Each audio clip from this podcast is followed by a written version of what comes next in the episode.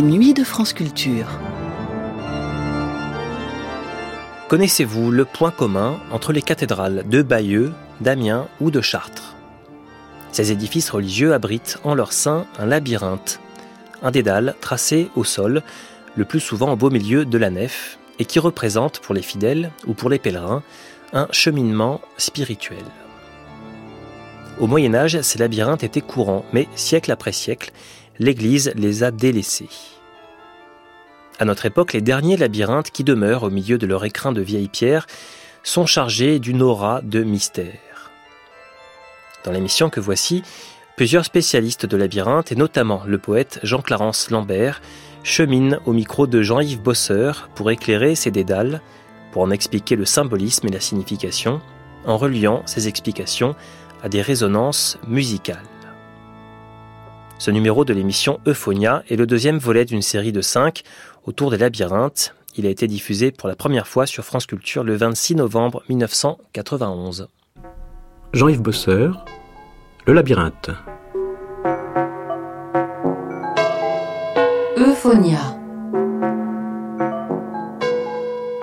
Labyrinthe et initiation.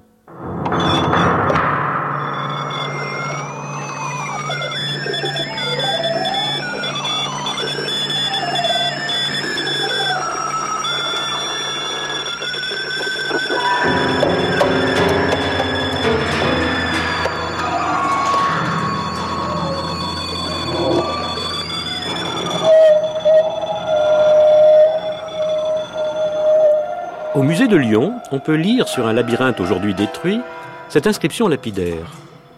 Regarde ce miroir. En le lisant, tu verras que tu dois mourir, que tu es poussière ou plutôt boue, que tu deviendras la nourriture des vers. Mais cependant, pour avoir la vie éternelle, évite de vivre dans le mal. Prie le Christ pour que je vive dans le Christ. Le commencement d'avril m'a enlevé de ce labyrinthe. Qualifiés de chemin de Jérusalem ou encore de lieu de Saint-Jacques, les labyrinthes ont trouvé leur place dans l'architecture de la cathédrale. Jean-Clarence Lambert, auteur notamment du livre Le jardin, le labyrinthe, qui vient de paraître aux éditions de la différence, et Alain Chaise, nous aideront aujourd'hui à comprendre le rapport intime entre labyrinthe et initiation.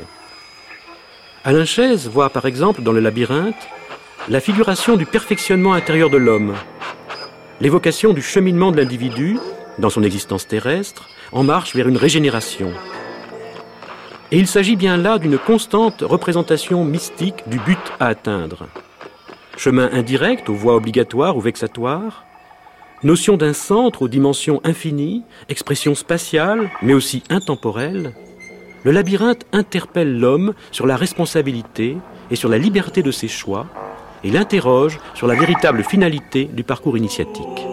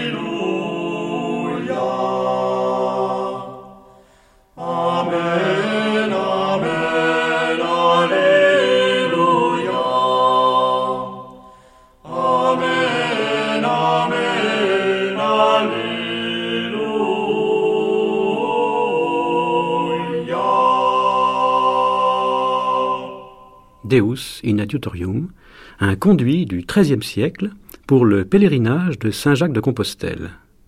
Et nous retrouvons Jean-Clarence Lambert, qui a placé une grande partie de son œuvre poétique sous le sceau du labyrinthe. Au, cours des siècles, on a attaché de nombreuses significations au schéma symbolique du labyrinthe. La psychanalyse euh, et les psychanalystes autour de Freud, euh, tout particulièrement Kérény et Roheim, l'ont étudié. Il y a aussi Mircea Eliade, euh, Caillois, euh, René Guénon, etc., etc. Et beaucoup d'interprétations sont possibles. Très, moi, j'avais été très frappé que Eliade avait intitulé son livre d'entretien où il raconte sa vie, ses recherches, l'épreuve du labyrinthe. Et je crois qu'il disait euh, quelque chose comme un labyrinthe, c'est la défense, c'est ça, un labyrinthe, c'est la défense parfois magique d'un centre, d'une richesse, d'une signification. Il pénétrait peut-être un rituel initiatique, comme on le voit par le mythe de Thésée, mais ce symbolisme du labyrinthe est le modèle de toute existence qui, à travers nombre d'épreuves, s'avance vers son propre centre, vers soi-même. Et Eliade ajoutait, euh, pour, euh, quant à moi, plusieurs fois j'ai eu conscience de sortir d'un labyrinthe ou de trouver le fil. Je m'étais senti désespéré, oppressé, égaré. Je m'étais dit, bien sûr, je suis perdu dans le labyrinthe, mais à la fin, j'ai bien le sentiment d'être sorti victorieux d'un labyrinthe. Cette expérience, chacun l'a connue, mais il faut dire encore que la vie n'est pas faite d'un seul labyrinthe. L'épreuve se renouvelle. Et euh, c'est ce que j'ai personnellement ressenti moi-même quand euh, euh, j'avais donné à toute mon, activité intellectuelle à certaines époques le schéma du labyrinthe pour l'organiser et pour la diriger. En fait, Eliade, là, retrouve, je crois, la, conception morale du labyrinthe qui avait cours au Moyen Âge et à la Renaissance, c'est-à-dire tout simplement un chemin difficile vers la réalisation individuelle et, euh, si l'on est religieux, euh, le salut de l'âme. C'est ainsi que l'on interprète aujourd'hui les nombreux labyrinthes qu'on trouve sur le sol des cathédrales, comme à Chartres, c'est l'un des plus beaux, ou à Amiens, qu'on appelait, semble-t-il, euh, des chemins de Jérusalem et qui étaient des sortes de substituts symboliques du pèlerinage à Jérusalem. Il s'agissait évidemment d'aller chercher son salut.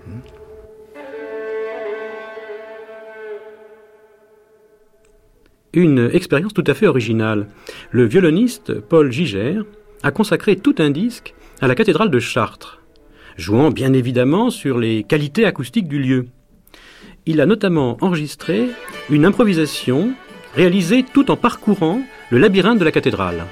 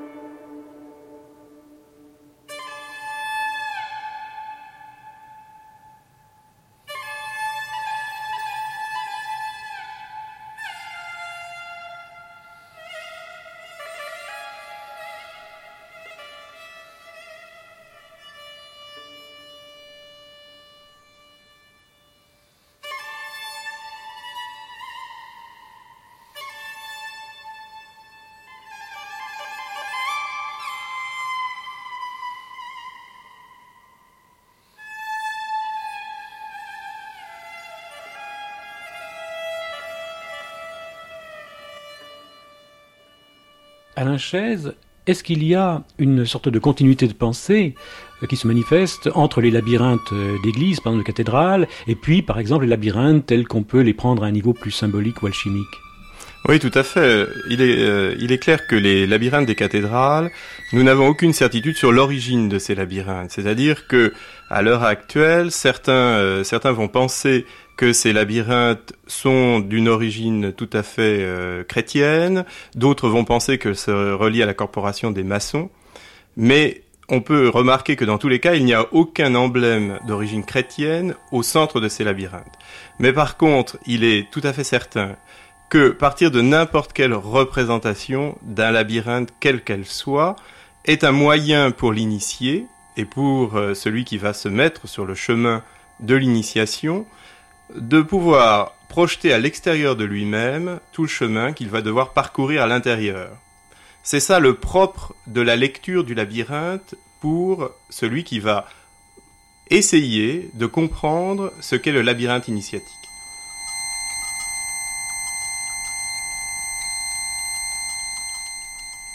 Murmure des eaux, ou Geïta, en araméen, est le nom donné à une grotte.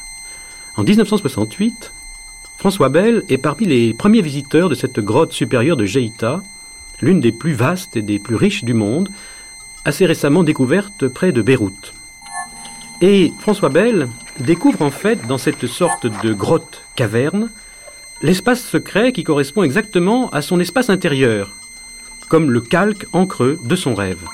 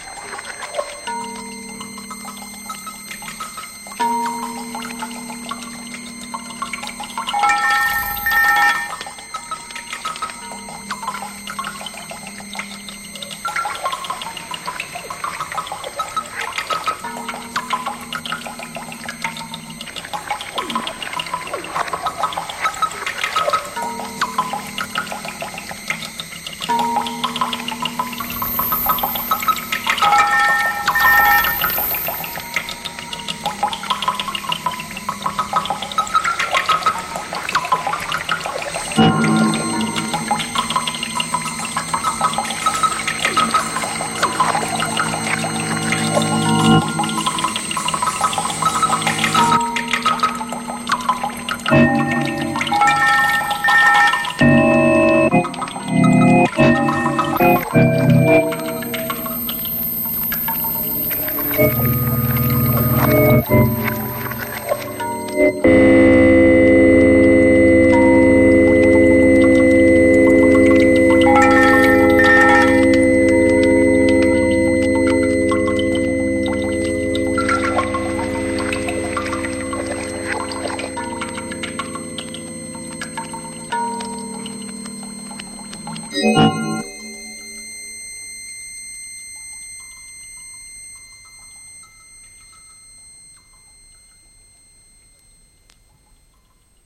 considérer déjà dans les différentes formes de labyrinthe que nous avons d'un côté les labyrinthes naturels, c'est-à-dire que par labyrinthe naturel, on peut entendre les grottes de, l'érosion, on peut entendre toutes les formes euh, apparentes. Certains voient même dans la forêt une forme de, de, labyrinthe, mais en réalité, pour le labyrinthe initiatique, il faut penser uniquement au labyrinthe intentionnel, c'est-à-dire qu'ils sont le résultat d'une volonté de l'homme de réaliser un labyrinthe.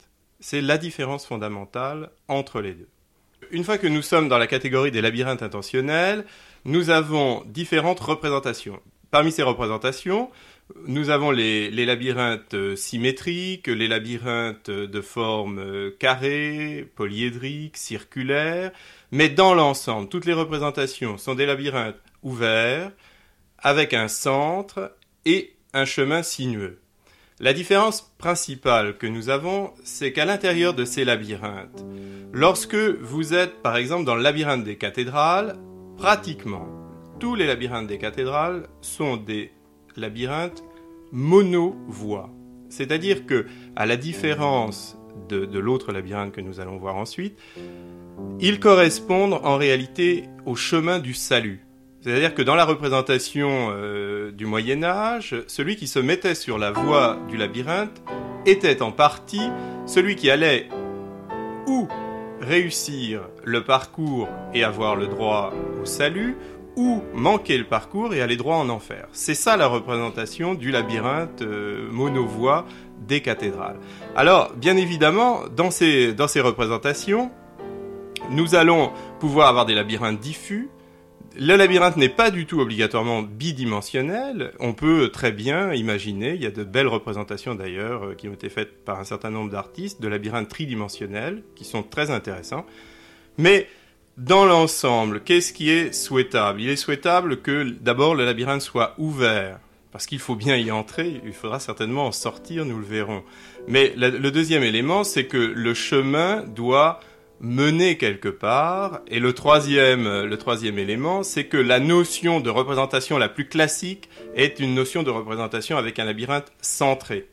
C'est-à-dire que l'on va placer un point d'une manière euh, symétrique, géométrique ou harmonique, qui va être la représentation du centre et qui va être certainement ce que nous appellerons le but apparent du labyrinthe. Mais à l'intérieur, à l'intérieur de ces représentations, qu'est-ce qui va être le plus important? Nous l'avons vu, le labyrinthe doit être intentionnel. C'est-à-dire que il y a une nécessité d'un dessin pour que ça corresponde à un certain nombre d'épreuves. C'est le premier élément. Le deuxième élément, nous l'avons vu, le labyrinthe doit être ouvert. Et le troisième, c'est qu'il doit avoir un but. C'est ça qui pourrait nous servir de définition des labyrinthes.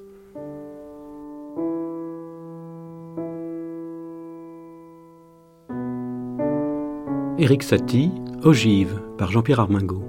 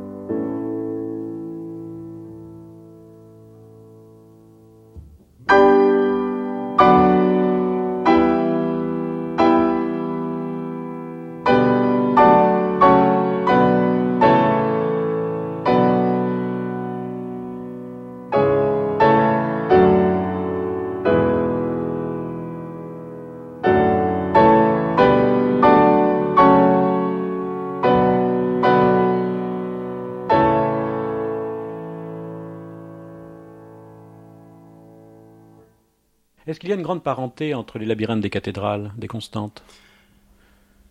Les labyrinthes des cathédrales sont tous de nature géométrique. C'est-à-dire que tous sont de forme carrée, rectangulaire, hexagonale, octogonale et circulaire. Tous sont monovoies, toutes sont à une seule entrée et tous sont monocentriques. Mais il y a un élément tout à fait intéressant, c'est que lorsque l'on prend la carte d'Europe, du nord au sud, on s'aperçoit que du nord de l'Europe jusqu'aux Flandres, tous les labyrinthes sont de forme carrée. Des Flandres jusqu'à la Seine, tous les labyrinthes sont de forme polyédrique, et au sud de la Seine, tous les labyrinthes sont de forme circulaire. Ça veut dire que pour le pèlerin qui partait du nord de l'Europe en direction du sud, on peut considérer que pour lui, était le véritable passage du carré au cercle. Et le passage du carré au cercle, c'est le véritable passage sur le plan initiatique du monde de la manifestation au monde de l'essence, c'est-à-dire du monde terrestre au monde céleste. Et toutes les constructions des cathédrales sont basées sur le même principe, c'est-à-dire que l'on part toujours de la forme carrée, on passe par la forme octogonale pour arriver à la voûte circulaire. Et c'est très intéressant de, noter, d'autant plus qu'il faut se souvenir de l'importance qu'avait à cette époque le, pèlerinage et l'importance que l'on va retrouver de ce même pèlerinage à l'intérieur même du labyrinthe des cathédrales. À Chartres, aujourd'hui, le jour de la Saint-Jean, on voit toujours de nombreux pèlerins en train d'exécuter leur pèlerinage à l'intérieur.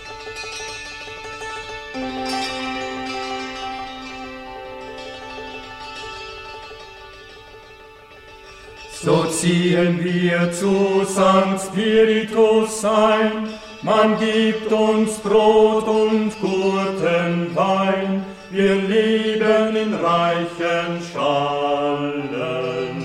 Languedocken und Hispanierland, das loben wir Brüder allen.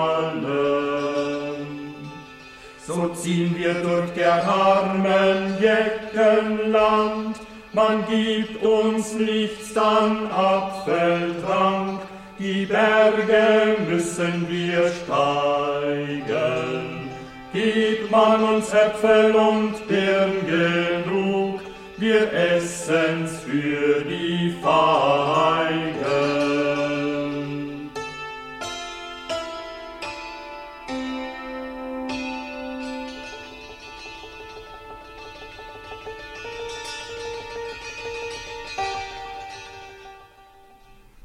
Les musiques correspondant à un pèlerinage comme Saint-Jacques de Compostelle témoignent elles aussi d'une mutation progressive des caractères de chant et de musique, lorsque l'on voyage par exemple depuis le septentrion jusqu'au midi. Nous avons entendu un chant du nord de l'Europe, vers das Ellen Bauenville. Voici à présent un des Cantigas de Santa Maria qui provient d'Espagne et qui date lui aussi du XIIIe siècle. Non e gran causa.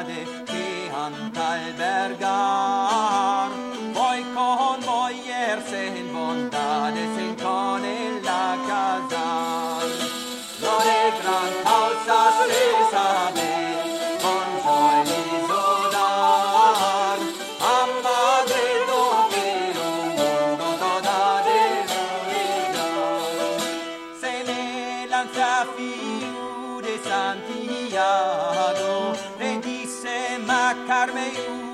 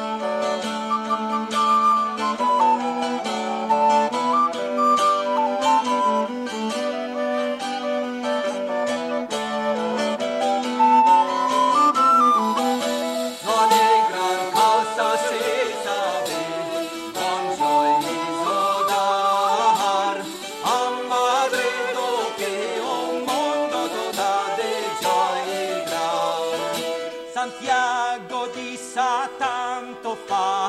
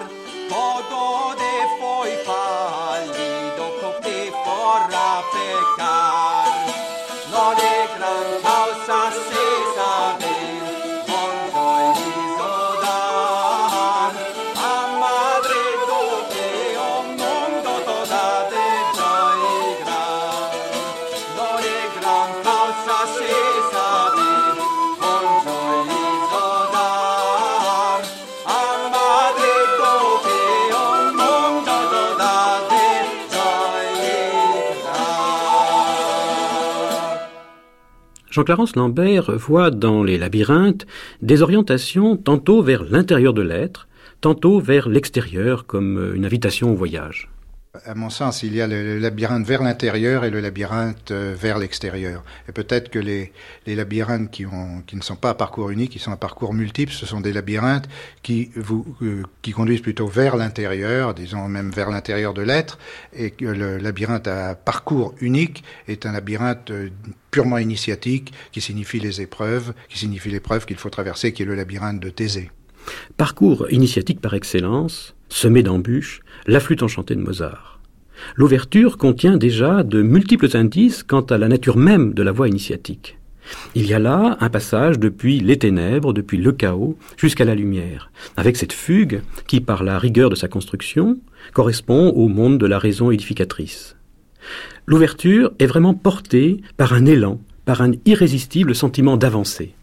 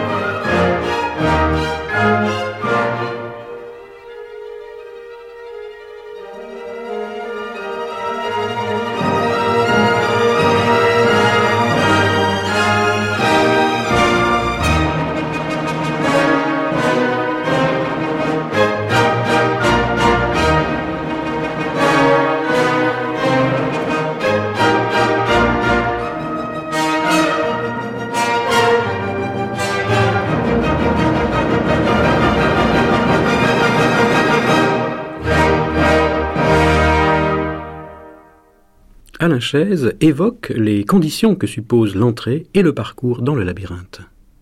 La première condition, nous l'avons vu, c'est entrer. C'est-à-dire que pour celui qui veut se mettre sur le chemin initiatique, il faut entrer dans le labyrinthe. Et entrer dans le labyrinthe, c'est un acte volontaire.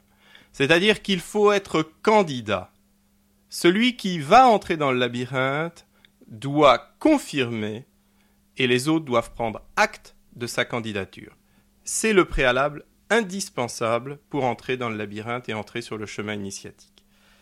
La deuxième condition, c'est qu'il faut avancer. Alors, bien évidemment, on, peut retenir l'aspect ludique du labyrinthe, on peut entrer par jeu, mais en règle générale, on entre parce qu'on a un but, parce qu'il y a une tension vers le labyrinthe. Alors, entrer, il faut toujours avoir à l'esprit, entrer, c'est tout. Que si le labyrinthe est en nous, on n'entre pas physiquement. C'est-à-dire qu'on accepte l'introspection. On accepte de pénétrer, on a pris acte vis-à-vis de soi-même de sa décision de pénétrer. Alors, avancer. Avancer, le labyrinthe, par définition, le chemin n'est pas simple. Le chemin n'est pas la représentation de la spirale, avec une voie unique, dont l'enroulement est garanti. À partir du moment où on est entré, de toute façon, il suffit d'avancer. Et à un moment donné, on va arriver au but qui a été fixé par le tracé de cette spire ou de ce labyrinthe. Mais la véritable notion, c'est la suite de chemins vexatoires et de chemins obligatoires. Alors, par le terme vexatoire, il ne faut pas voir effectivement une notion autre que celle de celui qui avance sur le chemin, qui, alors qu'il pénètre cet enroulement, alors qu'il croit qu'il va toucher le centre, qu'il va approcher du but, c'est à ce moment précis que le labyrinthe va le renvoyer au loin, va le renvoyer sur la périphérie et même parfois jusqu'à l'entrée. C'est cet aspect très important du labyrinthe, c'est l'aspect de l'épreuve, c'est l'aspect du combat. Celui qui entre sur ce chemin, celui qui a décidé d'entrer, a décidé de partir sur le chemin du combat.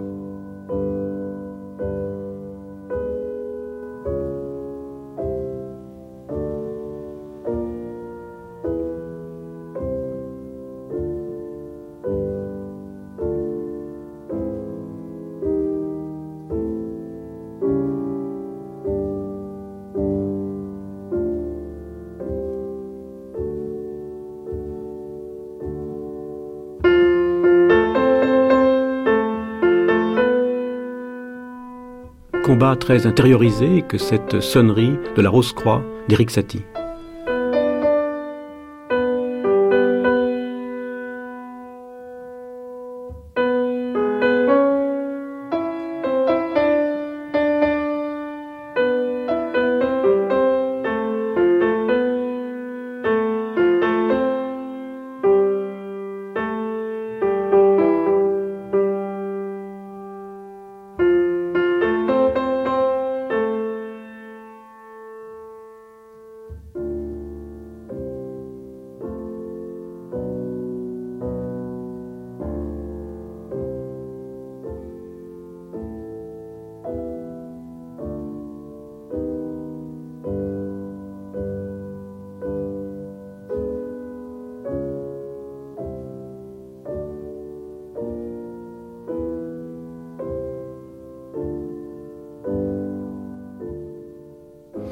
Alors, à partir du moment où on commence à avancer, il est évident que il y a un aspect, c'est l'aspect du savoir. On peut se réfugier dans cet aspect.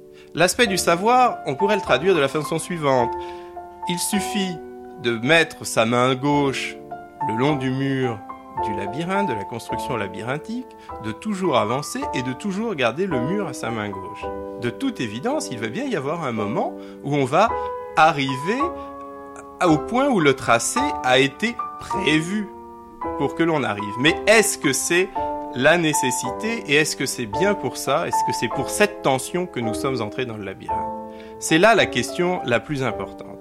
Alors, il y a à ce moment à souligner un autre aspect très important du labyrinthe, c'est que le labyrinthe est une expression spatiale parce que, nous l'avons dit, c'est un, un élément qui peut être bitridimensionnel, il est par définition une construction.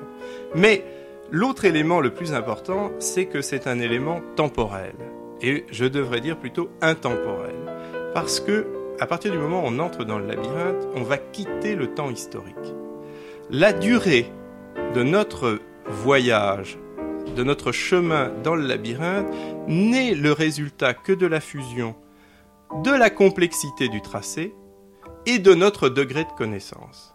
C'est uniquement cette fusion qui va, à qui va correspondre une durée et pour certains, le chemin va être quasi direct, pour d'autres, le chemin va être beaucoup plus long. Mais ce qui est tout à fait essentiel, c'est que le chemin doit être parcouru en pleine maîtrise et en plein éveil. Il ne faut pas se contenter de la notion dont nous parlions tout à l'heure, de la notion de savoir, du refuge du savoir. Au contraire, il faut essayer d'obtenir cette liberté qui était la liberté de la connaissance de Dédale, qui permettait de sortir par toutes les voies possibles du labyrinthe.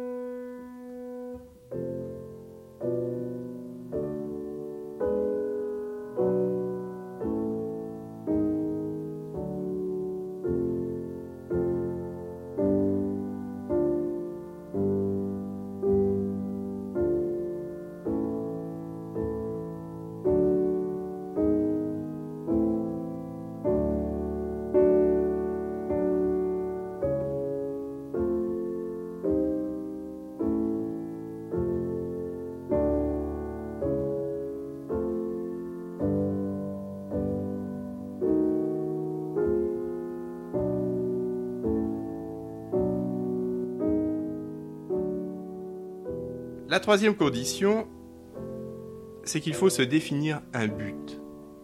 Et ce but, quand on regarde le tracé, on a tous très envie, lorsqu'on regarde un beau tracé géométrique d'un labyrinthe de cathédrale, de penser que le but, c'est le centre. Mais ce centre, il faut véritablement comprendre que le centre n'est pas un point. Le centre n'est pas un espace figé. Le centre, dans le labyrinthe initiatique, au contraire, c'est un espace infini. Le centre n'est pas non plus bidimensionnel. Il peut être au fond d'une caverne, il peut être au sommet d'une montagne. Ceci n'a pas d'importance. Le centre, c'est uniquement le point où va se produire la mutation, va se produire le véritable basculement qui, sur le chemin de l'initié, est la perte du moi individuel et la rencontre avec le principe. Alors, celui qui va réussir, celui qui va approcher et qui va pénétrer cet espace, cet environnement que l'on va nommer le centre, va réussir sa métamorphose. Et à partir de là, il va entrer en harmonie avec le principe. De là, il va y avoir nécessité de ressortir. Nécessité pourquoi?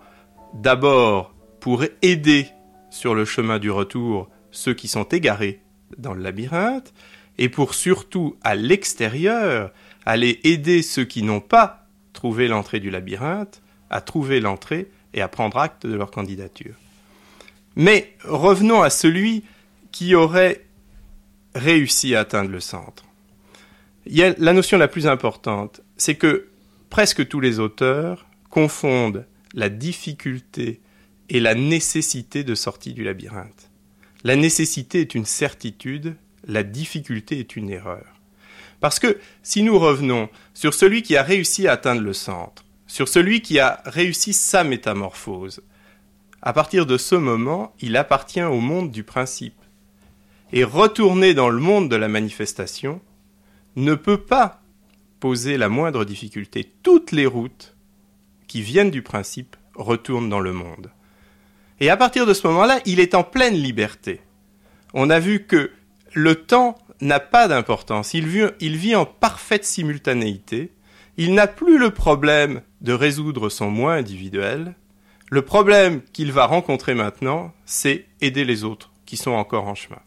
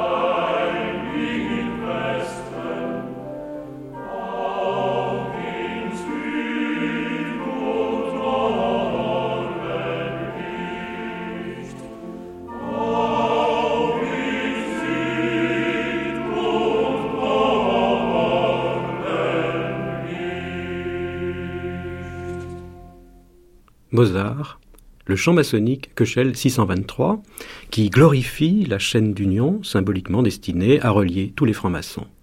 Jean-Clarence Lambert.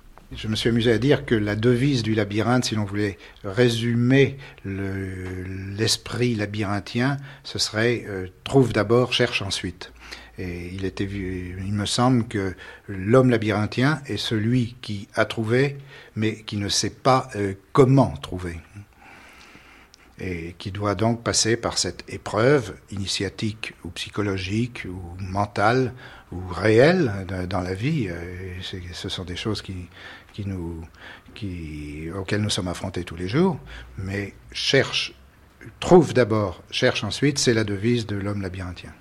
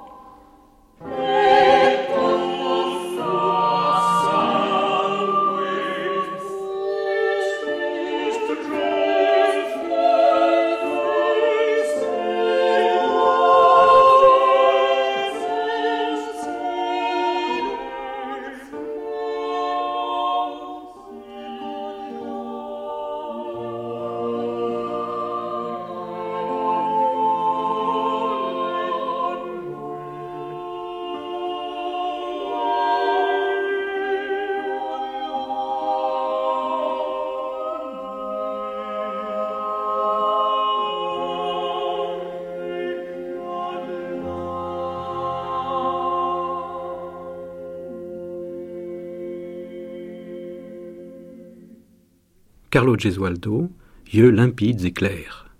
Très sensible au courant de pensée humaniste, né en Italie, le peintre Leonardo Cremonini nous fait maintenant passer du sacré au profane, et ce, à travers sa propre expérience de création et celle du spectateur, qui représente, elle aussi, une manière d'initiation, mais cette fois sans message déterminé. Si vous regardez mes tableaux, ils, font souvent appel au niveau évocateur de l'image à l'espace du spectateur. L'espace du spectateur est le spectateur lui-même, dans son espace extérieur au tableau, est souvent euh, absorbé euh, par le tableau lui-même, comme si le tableau s'est prolongé dans l'espace devant lui, dans lequel euh, le spectateur se trouve. Souvent, les miroirs fonctionnent de cette façon, par exemple. Souvent, les miroirs font aussi appel à l'espace qui est dehors du tableau.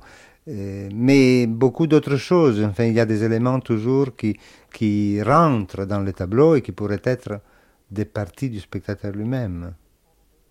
Donc, en fait, vous faites entrer le spectateur dans un labyrinthe. Oui. C'est-à-dire que faire rentrer le spectateur dans le labyrinthe euh, veut dire aussi euh, que le tableau n'est pas une synthèse idéologique. Parce que, à ce disons que quand le tableau était une synthèse idéologique, le spectateur ne, ne pouvait pas rentrer dans le tableau. Le tableau faisait partie du sacré. Je crois qu'aujourd'hui, le tableau ne peut plus faire partie du sacré parce que justement, il n'a derrière lui aucune idéologie.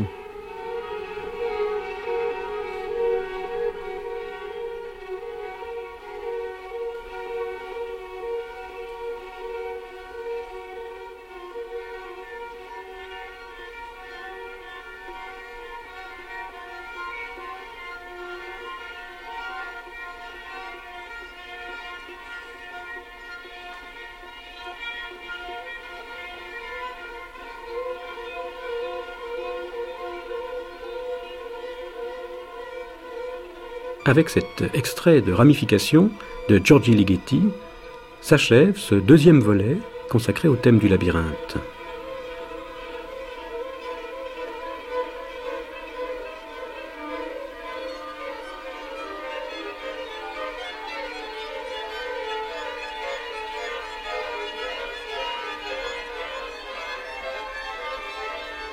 Cette émission a été diffusée pour la première fois sur France Culture le 26 novembre 1991. À suivre.